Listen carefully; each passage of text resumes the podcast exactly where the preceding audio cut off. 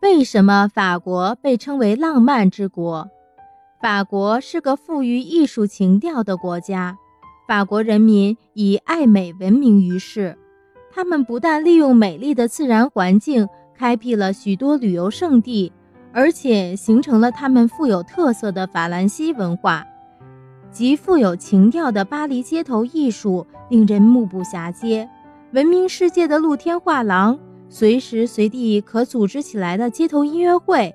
沿街建筑上随处可见的小小纪念碑等，这种街头艺术活动的参与者都是青年和平民百姓，乐器作品都是个人自带的，只要意气相投，就一起表演一番。如果说巴黎是令人向往的浪漫之都的话，那么法国就是享誉世界的浪漫之国了。世界艺术殿堂卢浮宫。卢浮宫是法国最大的王宫建筑，又是世界上最著名的艺术殿堂。从16世纪初起，历代法国国王将美术珍品收藏于此。宫中还经常举办绘画与雕塑展览。拿破仑时期，法国将从各国掠夺来的名贵艺术品作为战利品收罗到宫中，使收藏量大大增加。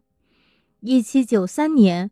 国民议会将卢浮宫改名为国立美术博物馆，向公众开放。